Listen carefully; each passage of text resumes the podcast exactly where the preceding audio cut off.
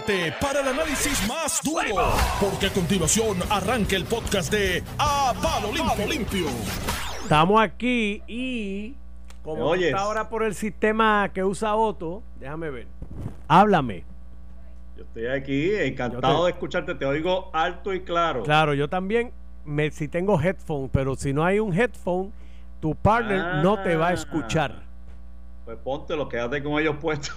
No, es que estos son los míos y cuando yo me vaya. pues cuando te vayas ya no tengo que hablar contigo. No, pero yo, No, pero te quedas con José. Está bien, pero él no me va a escuchar. ¿Cómo va a ser? No, si no tienes headphone. ¿Te acuerdas con como Otto la semana pasada? Ah. Con la puerta abierta. Ah, pues dice que ah, te quedaron la, pues la semana pasada. eso, señor técnico, este, ilumínenos. porque estamos empezando a tratar este la transmisión remoto. Le doy los buenos días a todo el mundo. Mira lo que yo voy a hacer. Yo le voy a dejar a Baez los míos. Y tú sos de Iliana. Iliana me los trae mañana. Mira qué fácil es la vida. Ah, la convivencia social. ¿Viste? ahora te tienes que venir qué hombre buena gente. Qué hombre buena gente. Suenas hasta buena gente. Para que no, para que no se pare. Mira para allá, qué reposo. Mira, yo sigo, lo que ustedes resuelven, yo sigo por aquí dándole la bienvenida a todo el mundo. Gracias por la sintonía, como siempre. Qué bueno que están aquí y qué bueno que mantienen el optimismo de que vamos a estar bien, porque en efecto así son las cosas. Vamos a estar bien, pero antes de estar bien hay que tomar ciertas precauciones, ciertas medidas y de eso es que vamos a estar hablando y vamos a discutir todo lo que está pasando, porque hay noticias, aunque no lo crea, hay cosas pasando. Escucha, José. Sí, te escucho. ¿Tú me oyes? Sí, sí. Oye, Nelson, tengo que hacer un. Tengo que apretar algún botón. ¿Tú te encargas? Ok. Ah, pues mira, buenos días, José. Buenos días a todo Puerto Rico. Eh, bien? Sí, sí, tengo los. Para que sepas, tengo los headphones. Me los prestó Normando de aquí para mañana. Así es que eh, hoy no hay problema. o sea, no te puedes quedar con ellos, ¿sabes? No, no, no. Ya me, ya me lo advirtieron. es prestado, que está hecho ese equipo. Ese equipo es carísimo. O sea que Normando no compra cosas baratas. Ave María. Mira, este José. ¿qué tienes por ahí? ¿Qué tienes? Yo, yo tengo unas cuantas cosas que me llamaron la atención de este fin de semana, pero empieza tú. Pues mira, brother, este, a modo de resumen, hay 735.500 personas infectadas en, a nivel del planeta, 30 casi 35.000 eh, muertes.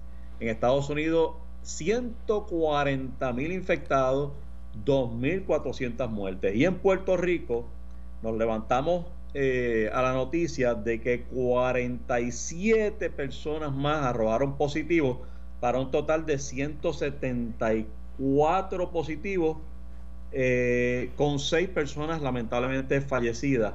El crecimiento, José, de ayer para hoy, para mi sorpresa, fue de 37%. Tú sabes que yo vengo contando desde la semana pasada, desde el martes pasado específicamente, eh, he ido, eh, por lo menos, observando el crecimiento diario del, número de casos positivos.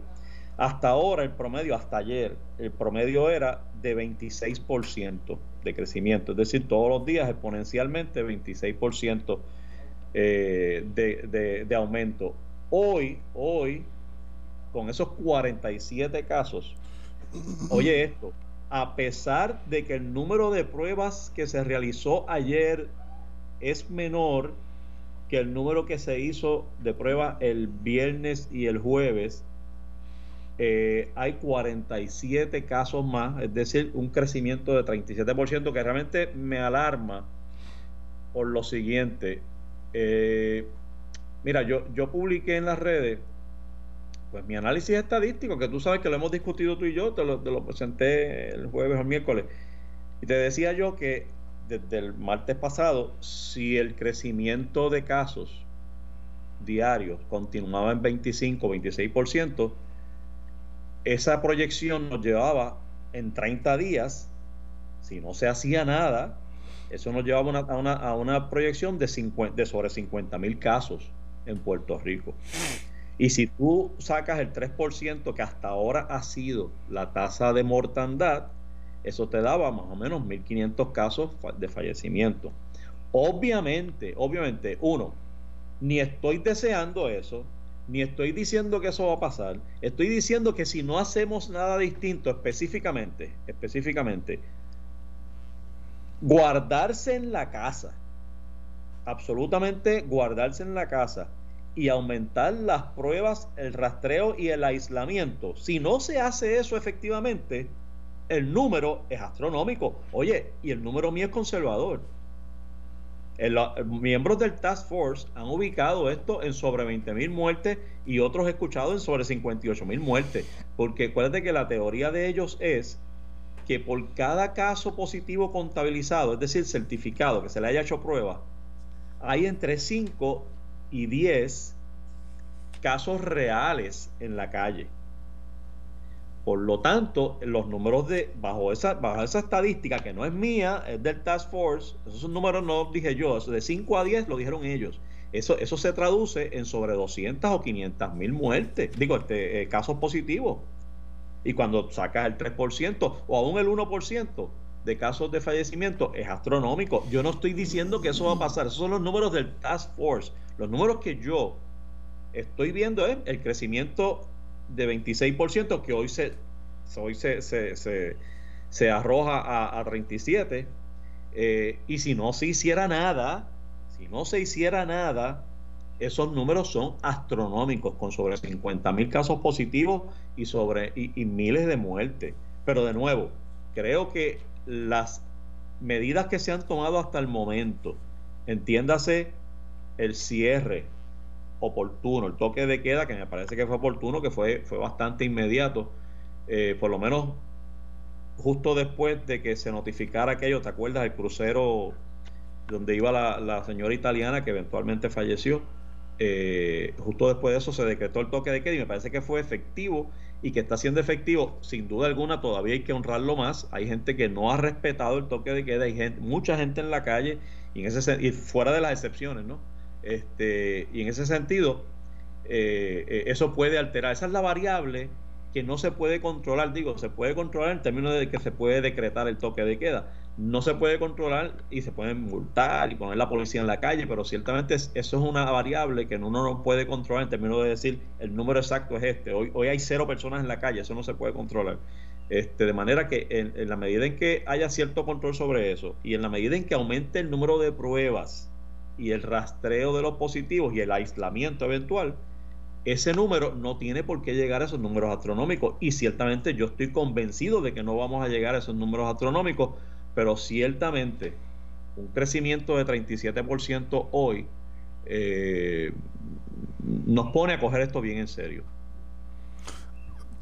Hello, José. Mira, este, eh, nada, es que estaba leyendo aquí. Yo, yo, yo creo que los números que tú estás sacando, pues evidentemente reflejan eh, lo que realmente estamos viviendo. Pero yo, pero yo no. pero, esto es estadística, José. Esto no es un invento mío.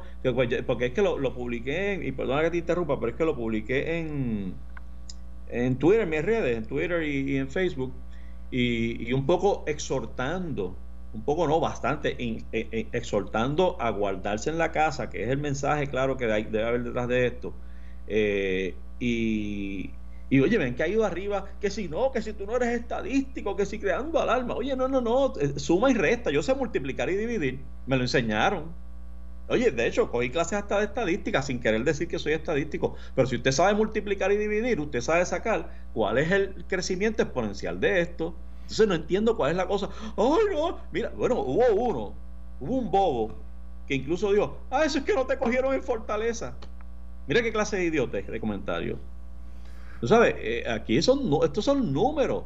Y usted suma y resta, multiplica y divide. Y si usted sabe hacer eso y se lo enseñaron en la escuela, usted sabe que el crecimiento exponencial son los números que estoy diciendo. Eso no es un invento mío. Eso es sacar la calculadora y ya. Sí, no, yo estoy consciente. Yo creo que también la gente está un poco saturada de la, de no solamente de estar en la casa, sino, o sea, los intercambios que se están dando en las redes son distintos a los que se daban, un tanto distintos a los que se daban antes de la cuarentena. Y, yo, yo los noto ahí un poco de falta de tolerancia. Em, eh, precisamente porque la gente está un poco, han, cambiado su rutina y alguno cambia rutina de vida, eh, hasta cuando uno la cambia para bien, hasta para hacer dieta y hacer ejercicio, hasta para cosas positivas, pues cuando uno cambia la rutina, algunas veces pues la tolerancia se reduce, uno se siente incómodo en su piel y yo creo que está pasando mucho eso. Eh, yo he tratado de no hacer mucho comentario en las redes precisamente porque cualquier cosa se puede malinterpretar. No que yo me haya guardado, porque este fin de semana hice unos comentarios en las redes que no pude evitarlo. y, me llevé de lo mío también. pero es que no podía evitarlo, güey. No, sí, sí, pero yo sabía que le iba a coger. que no podía evitarlo. Es que me dio tanta gracia porque vi una fotografía de Elías Sánchez, el famoso Elías Sánchez y su esposa, y tenían en, en, el, en los brazos a un bebé con la cara de Ricky Rosello y, a una, y a una bebé con la cara de Wanda Vázquez. Yo lo vi, lo vi. me dio tanta gracia. Y tú sabes por qué, porque aparte de que estamos relajando, tú sabes que eh, de la caricatura y de la del relajo y el chiste, muchas veces se, se puede seguir la historia. Tú puedes seguir la historia de la caricatura de los periódicos y tú puedes, tú puedes prácticamente escribir la historia de un país este, si, si la caricatura es, es atinada y es puntual. Y yo creo que ese meme, que es la nueva caricatura eh, que, que, se, que se genera en las redes sociales, y digo nueva, no de ahora, sino desde que las redes sociales se han popularizado, pues se utiliza ese medio de los memes para hacer crítica social y como se hace en la, en la comedia. Eh, y esa fotografía me pareció tan atinada porque eh, no se trata de Elías Sánchez y su esposa, es que este cuatrienio ha estado bien marcado, no que otras administraciones no haya pasado esto, pero ha estado, ha sido bien, bien fuerte la situación con los eh, el conflicto de intereses que se ha marcado en múltiples ocasiones. Y cuando tú ves una fotografía de un Elías Sánchez y su esposa, que ambos han sido señalados como cabilderos, no él solamente, ella también ha sido como una especie de cabildera o intermediaria, intermediaria de él en, en otras ocasiones. Eh, pero quitando el nombre de ellos dos, eh, está gracioso y dice mucho en la historia de aquí a 10 años, cuando tú veas esa fotografía, lo que tú vas a decir es cuándo fue que se hizo ese meme. Ah, pues en el 2020, vamos, yo no sé si sacó antes. Y eso lo que reflejó fue como la administración de este cuatrienio, del cuatrienio que estamos viviendo, eh, eh, un gobernador tras otro, de lo, luego de que cambiaron, se, veían y se proyectaron, se proyectaron como que estaban en las manos de terceros, de intereses económicos.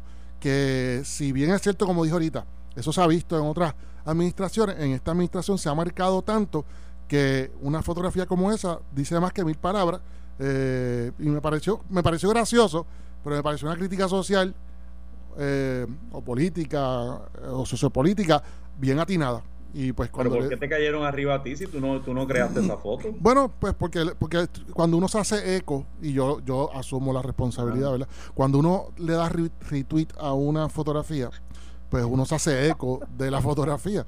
Y yo no, yo lo hice con toda la intención de, de que, no solamente de que me dio tanta gracia, porque le hicieron tan bien, que parecían dos veces, o sea, o sea se veía de verdad la fotografía. El, Photoshop lo hicieron tan bien que da gracia. Y entonces, y más aún cuando vi a, yo usualmente no, no doy retweet a, a, meme. Yo me los disfruto y, y me, río, pero no, no, no soy de dar tanto retweet ni de copiarle a mis amigos tanto meme. Yo no, no, no, es algo que yo me lo disfruto. Yo, yo los recibo, los recibo, pero no los paso para adelante muchas veces. Pero ese lo tuve que pasar para adelante porque me pareció que tenía mucho contenido está gracioso. Profundo, o sea, estaba gracioso, pero tiene una crítica social bien importante.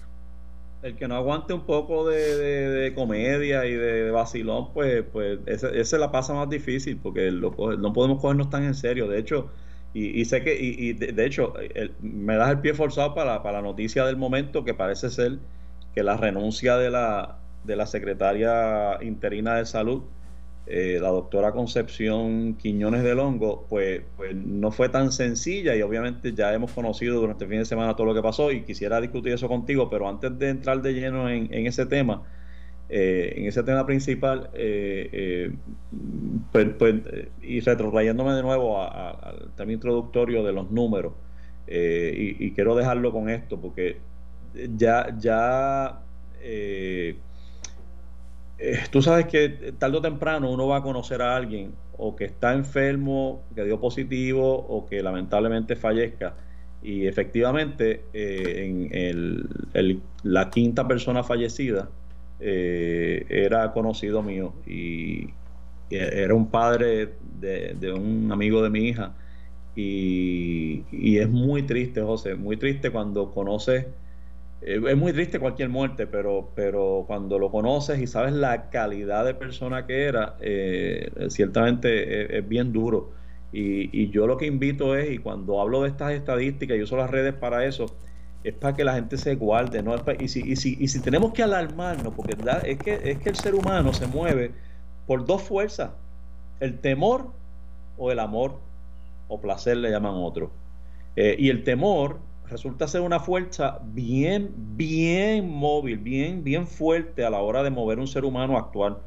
Y, y si tenemos que eh, eh, atemorizarnos con este asunto del virus y el potencial que tiene de afectar nuestras vidas, pues que así sea, chicos, que así sea, mano. Este, porque no hay otra forma. Todavía me hablan de gente que está en la calle pajareando y paseando. Yo no sé si esto es cierto o es falso, pero me dijeron que incluso en la placita el viernes estaba llena de gente. Entonces, pues tú te preguntas si realmente todo el mundo ha comprendido la naturaleza y la gravedad del momento que estamos viviendo. Y si esto es, eh, ah, que estás alarmando, pues, pues alármense, alármense y quédese en su casa. Si usted está en su casa, usted no tiene nada por qué alarmarse. Y sencillamente yo soy uno más tirando números ahí a lo loco. Pero, pero, si, pero si usted está en la calle, usted, usted es parte del problema. Y entonces por eso es que uno tiene que hacer hincapié en, estos números y esa es la importancia, me parece a mí. Sabes que incluso ayer murió también, se nos informó el, el, eh, médico panameño que vino aquí, bailó salsa en todas las esquinas y, corrió para arriba y para abajo. Esa persona falleció y, y, es, eh, llama la atención porque tú sabes que fue como que una persona famosa porque fue el momento donde se sintió que hubo una propagación y a raíz del caso de él se puso en cuarentena a medio mundo allí en el que fueron al Irán Bison y a partir de ese momento también se decretó el paro, el, toque de queda a través de la orden ejecutiva aquí aquel domingo, que por cierto ya ayer se cumplieron las dos semanas, ya hoy entramos en el bajo los efectos del nuevo de la nueva orden ejecutiva. Es mañana, mañana, mañana. Se entra en vigor mañana, ¿verdad? Sí, mañana. Este, mañana, ¿qué carro? ¿Con qué termina tu tablilla? Eh, con pares y con nones, porque tengo un carro para, tengo un carro para cada día. Sales, cualquier día. Yo tengo todos nones, hermano. Qué mala suerte tuviste, papá. Yo tuve una suerte. Digo, yo, oye, yo estoy quedándome en la casa. Lo que pasa es que por la mañana salgo para acá. Si tengo que salir al supermercado, pues no me voy a preocupar en ese sentido, aunque estoy tratando de no ir. Hoy tengo que ir al supermercado porque ya llevo una semana y pico sin ir al supermercado, así que tengo que ir al supermercado. La nevera está vacía. Este, Tienes que ir y hacer una grande para que no Sí, no, papá, mira, escúchame, escúchame, para que, para que me escuche la gente que para estar poco tiempo en el supermercado ya hice mi estrategia. Yo hice, yo conozco muy bien el supermercado porque yo soy el que hago la compra usualmente en la casa. Este, hiciste un croquis, hiciste un croquis. No, no, yo conozco, el croquis lo tengo, el, el croquis lo tengo en la mente, así que sabrás que hice un listado eh, por área, según yo voy caminando por el supermercado para hacerlo, olvídate, yo tengo una estrategia para hacerlo bien rápido y, y de hecho, le sugiero eso mismo a todo el mundo. Yo tengo mi, mi ida, mi visita al supermercado de hoy, la tengo planificada al centavo. O sea, yo tengo todo, no de verdad, tengo todo en el mismo orden que yo voy pasando por las góndolas, de tal forma que yo no tenga que ir para atrás a ninguna góndola. Oye, excelente, excelente. Oye, y, te digo, mano, estábamos hablando de las tablillas en ese sentido, tengo que hacer eso y tengo que hacer una transacción bancaria, que eso no voy al banco hace dos semanas y pico, y hoy tengo que hacer una, una transacción bancaria. Así que realmente, más allá de eso, la semana pasada yo me quedé en la casa full, full y fin de semana también. Así que nada, yo le exhorto a todo el mundo que lo haga porque es que es importantísimo para aportar, no solamente es para uno protegerse, sino para proteger la iniciativa y que valga la iniciativa que estamos haciendo todos. Oye, José. Y que, y que detengamos la tendencia de estas estadísticas. Las estadísticas están ahí, pero se pueden interrumpir. Hay unas variables. La que nosotros controlamos es la de quedarnos en casa. La que no controlamos es la que haga el gobierno y la administración pública con relación a las pruebas, al rastreo, eh, que es lo que trajo este problema ahora en salud. ¿Te fijaste? Sí, sí. Oye, mira, antes de entrar a eso, perdóname, es que estabas hablando de las muertes ahorita y sí, tenemos que hablar de lo de salud.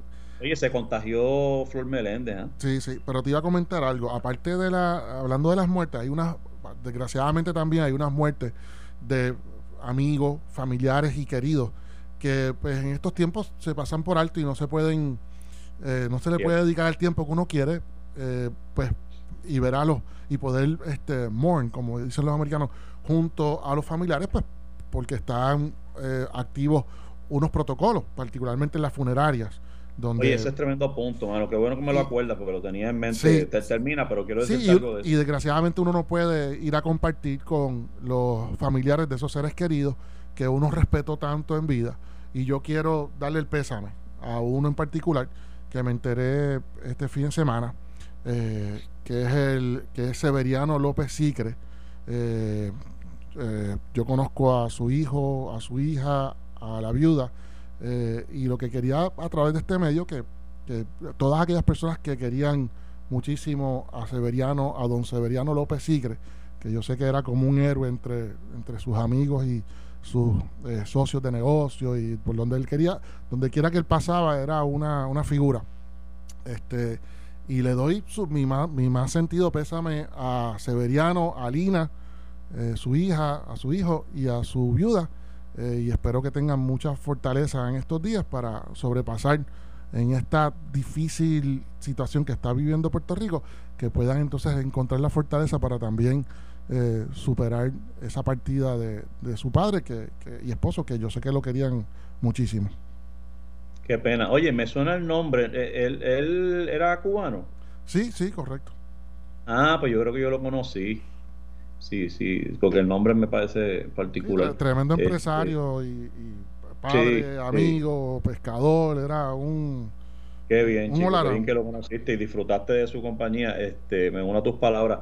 Y, parte de lo que estabas diciendo, que es por donde quería agarrarlo también, es que tú, tú hablas de, no haber podido compartir con él recientemente por, por esta situación de, estar nosotros en esta crisis. lo, digo en términos, generales, en términos generales, que la gente no puede compartir con ellos o compartir con, con la familia que pierde esos seres queridos pues porque a eso a eso a eso es que iba que en esta, esta esto está, tan brutal porque estas personas que, que, han fallecido estas seis personas que han fallecido aquí eh, por, por motivo del, virus no no puede uno no puede los familiares no han podido despedirse de ellos o sea es que es que tú lo llevas al hospital se activa el protocolo y ya tú no puedes ver estar en contacto con tu ser querido. José nos tenemos que ir ya mismito está la pausa Ah, sí, ah, bueno, tú me avisas, este, pero, pero nada, eh, eh, eh, es bien doloroso la forma en que se está, de hecho en Italia, precisamente lo que hicieron fue que empezaron a repartir tablets a las personas enfermas y familiares para que pudieran por lo menos verse a través del, de la tablet este en ese en el hecho ya de Estás escuchando el podcast de A Palo Limpio de Noti1630. Buenos días, Puerto Rico. Aquí de regreso les habla José Báez. Son las 8:36 de la mañana. Esto es Noti1630 AM. Eh, aquí transmitiendo del estudio. Y tengo aquí a, José. ¿Estás por ahí, verdad? Buenas, triste. Yo, eh, bueno, este, es que tú no, estás aquí. Es que, es que no estás aquí, mi amor. ¿Tú me escuchas bien? Hello, ¿me escucha?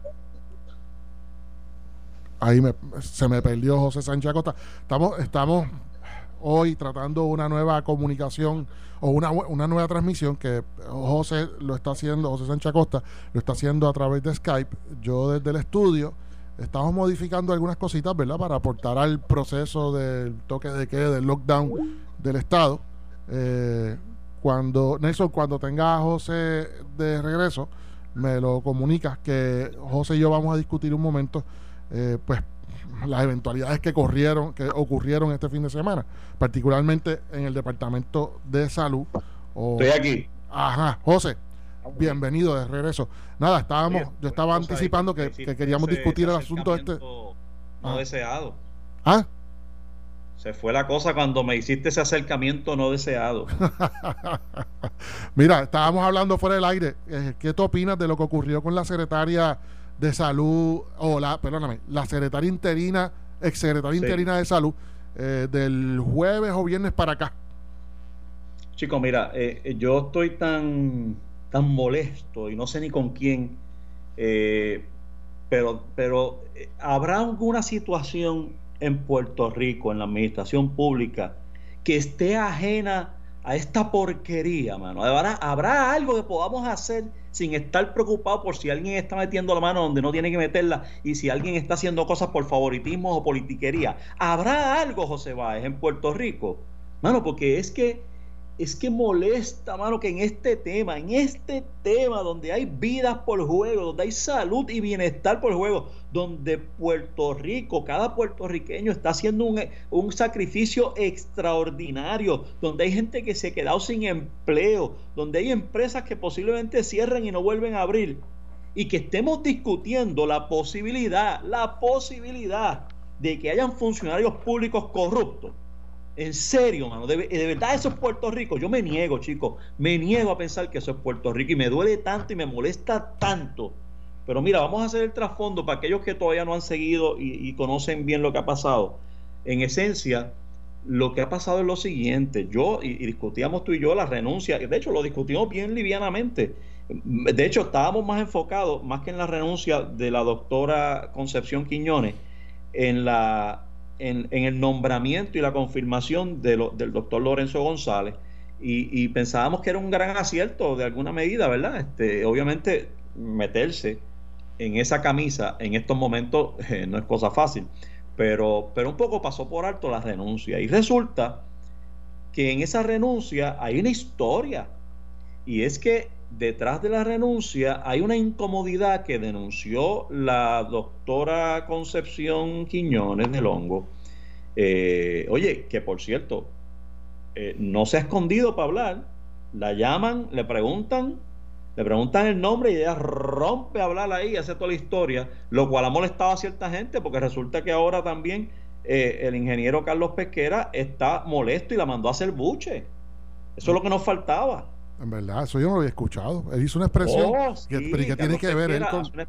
En Twitter hace una expresión donde dice: los secretarios eh, despedidos o que renuncian deben hacer buche eh, y seguir para adelante. Deben hacer buche y seguir para adelante. Deben hacer buche y seguir para adelante, Pero, y aquellos secretarios que tienen conocimiento de ineficiencias o eh, o utilización indebida de los fondos públicos o inadecuada, no necesariamente corrupción, que es el problema que tuvo ella, que ella decía, espérate, espérate, aquí se utilizó un dinero, unos recursos públicos y se utilizaron inadecuadamente porque terminaron los activos que se compraron, que fueron los, los, los eh, kits estos de hacer la prueba, en, vez, de, en vez de pasar por el, proceso eh, correcto, de pasar por las manos de Salud, que era quien estaba pagando esa facturita, pues terminó de momento cayendo en hospitales privados que no es que ella se estuviese quejando, es que si, es que si se va a hacer así, tiene que ser por un proceso, porque ella es la que firma el cheque, ella es la que firma la requisición,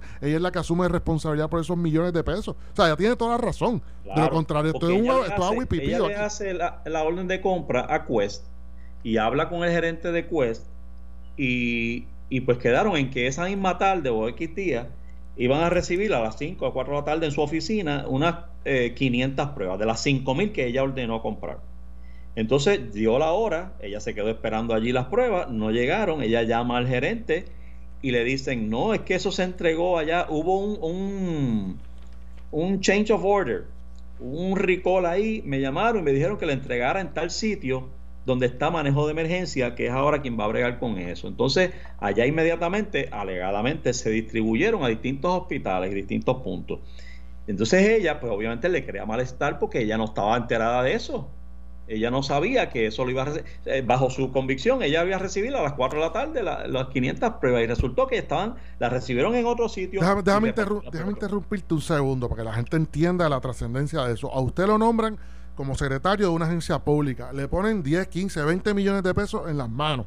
Usted es responsable de cómo ese dinero se utilice, aunque lo utilice mal, el, el, el que tiene el puesto jerárquico más bajito, usted es responsable cómo se utiliza ese mapa. O sea, lo más sencillo de la agencia, si ese dinero se mal utiliza, a usted se le responsabiliza. Y yo creo que ese fue el miedo y el pánico que le dio a ella, que cuando de momento vio que ella estaba pagando una factura como Secretaría de Hacienda de, Salud eh, interina de millones de pesos por unos kits que estaban, que se supone que ella los haya recibido con una requisición y no los recibió Entonces dice, espérate, si esto va a ser para adelante aquí, yo, o sea, yo voy a terminar en la cárcel. O como mínimo me van a hacer el señalamiento, señalamientos administrativos del contralor como mínimo.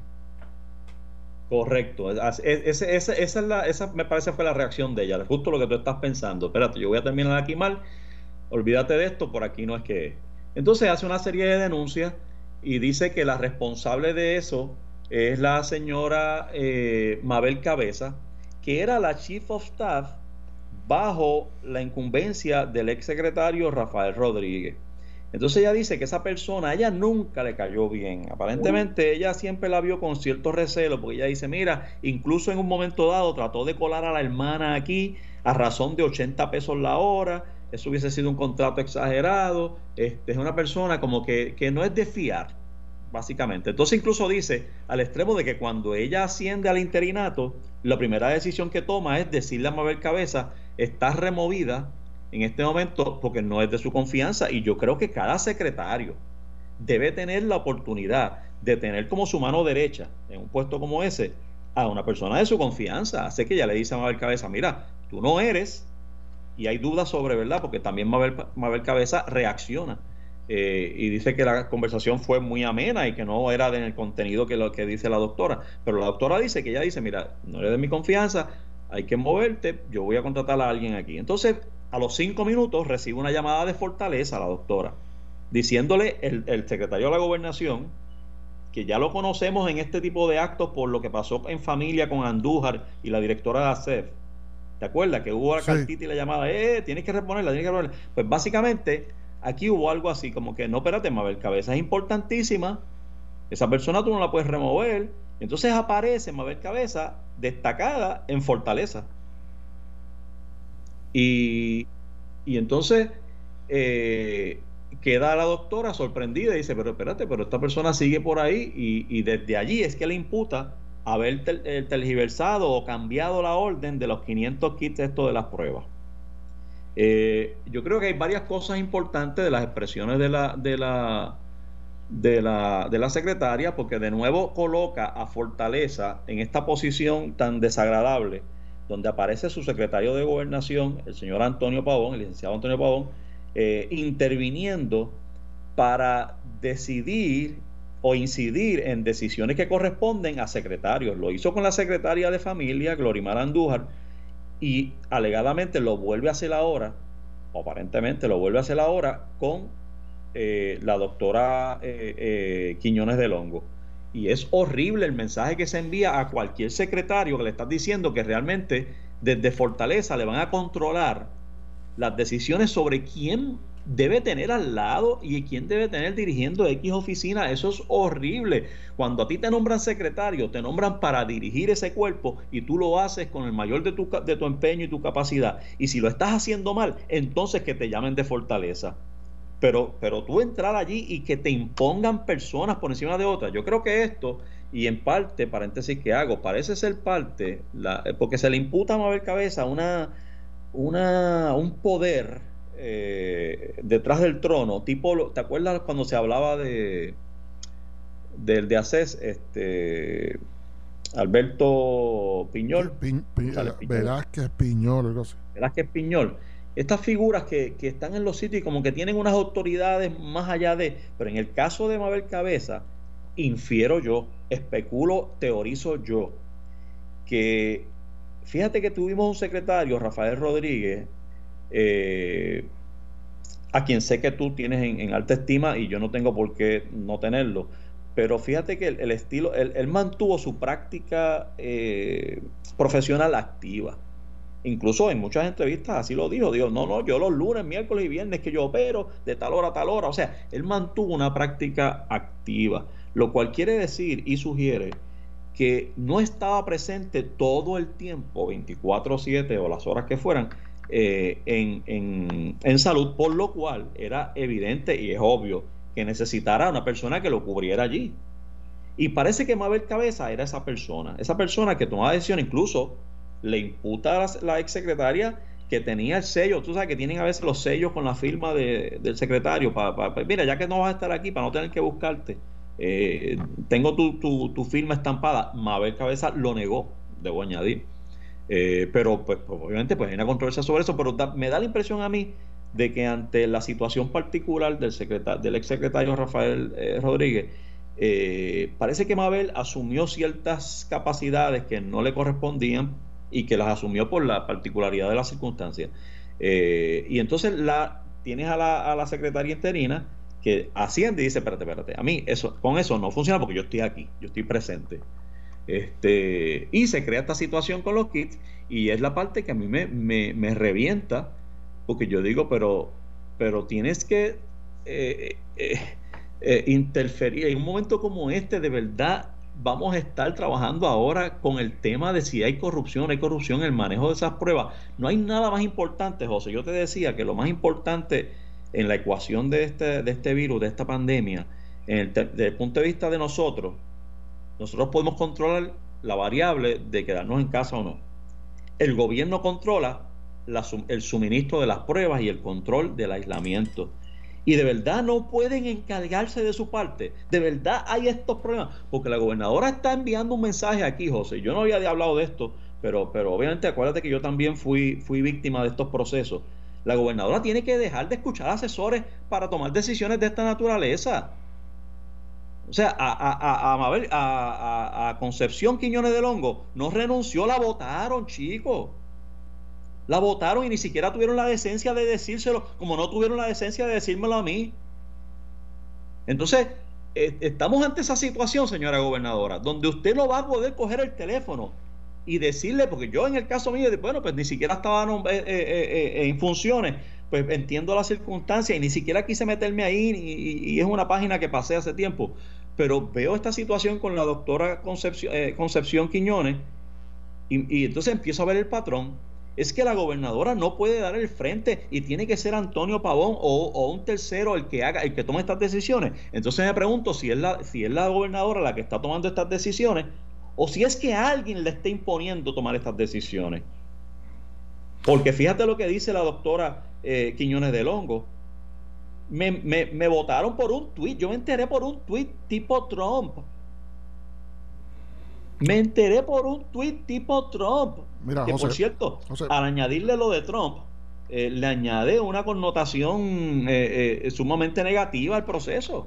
O sea, yo, yo lo que lo que sí veo, uno por tal vez por tratar de llegar este, al público, pues uno dice fortaleza, asesores, pero caramba, lo cierto es que hay un patrón que rodea a Wanda Vázquez desde que era secretaria de justicia que es ineludible, que no se puede evitar eh, pensar, aquellos que seguimos la noticia, eh, siempre pensar en, en todo ese historial de los últimos dos años o tres años eh, y en todas las controversias que ella ha estado envuelta, incluso hasta su esposo en la sala del juez, su esposo, que es juez del Tribunal de Primera Instancia de Puerto Rico, que incluso le hizo un acercamiento a unos testigos eh, para el caso, para que eh, testificaran en el caso de su esposa, un caso criminal de su esposa, la Wanda Vázquez. O sea, vemos un patrón de, de mentiras, eh, medias verdades, y lo digo yo.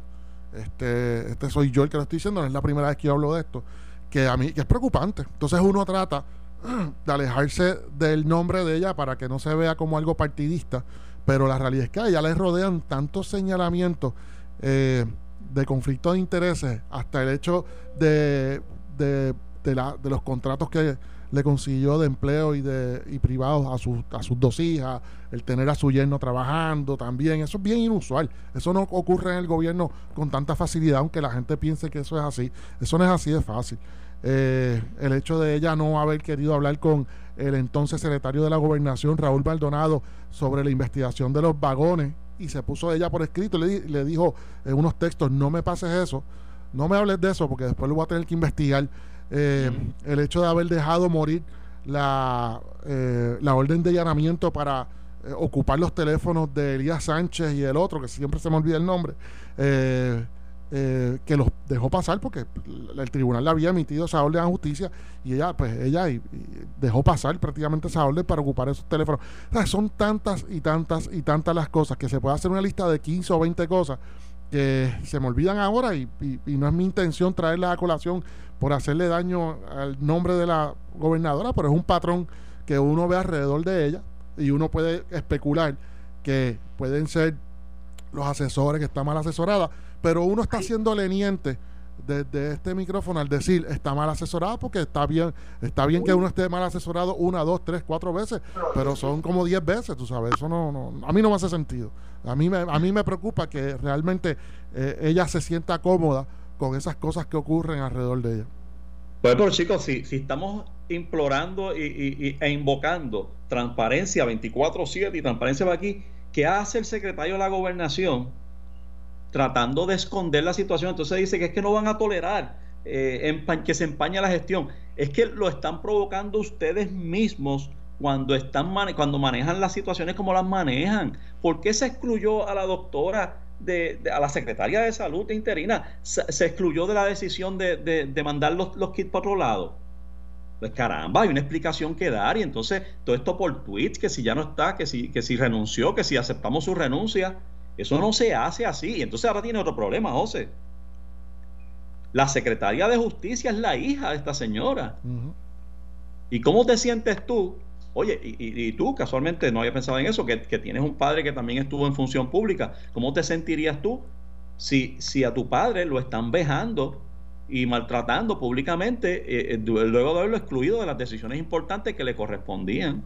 José, cógete ahí unos, unos 30 eh, segundos, que nos, en 30 segundos nos tenemos que ir para que cierres tu, tu alocución, que Nelson me está haciendo. No, yo, yo, yo realmente ya pues, te dije lo que iba a decir, me desahogué, me lo saqué del pecho. Yo creo que es importante eh, que en un momento como este, José, no puede haber sombras, no puede haber sombras en este manejo. Y esto, hemos dicho que la gobernadora un poco está haciendo campaña, corriendo sola en este proceso y beneficiándose políticamente sin querer, pero si comete un blunder, como llaman los ajedrecistas los errores irremediables, eh, se le puede ir la carrera por, por ahí mismo. Esto fue el podcast de a, Palo Limpio de Noti1630. Dale play a tu podcast favorito a través de Apple Podcasts, Spotify, Google Podcasts, Stitcher y notiuno.com.